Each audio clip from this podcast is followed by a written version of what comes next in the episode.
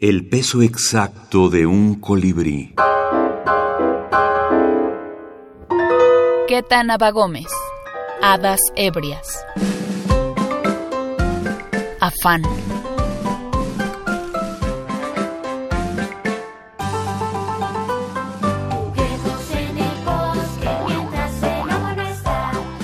Verde, amarillo, morado por el esfuerzo. El lobo sopló y resopló furioso contra la casa de tabique que protegía a tres despavoridos cochinitos. La casa se mantuvo en pie. Cuando el lobo se fue, uno de los cochinitos se puso a construir dos casas de ladrillo que vendió a sus hermanos. Incansable, siguió construyendo y vendiendo casas a los animales del bosque, hasta que todos tuvieron donde guarecerse y los lobos se murieron de hambre en su afán mercantilista, convirtió las espesuras en fraccionamientos, dejando solo pequeños jardines donde se podía ir a soñar bosques y sentir nostalgia por extintos lobos feroces.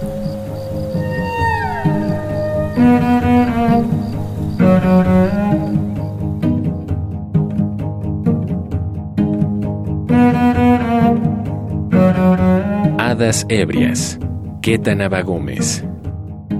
Juan Rulfo decía que en un cuento vale más lo que se poda, lo que se quita, que lo que se deja. Y, una vez así platicando eh, con Jorge de la Luz, que también trabajé con él en poesía, me decía, es que sí, tú ves tus textos, tú lo escribes, pero ahora vas a buscar la manera de quitarle. A mí me quedó muy claro lo que era la minificción con la revista El cuento del maestro Valadez, cuando el maestro decía, lo que ya lo dijiste no tiene caso que lo repitas, y más en algo tan corto, ¿no?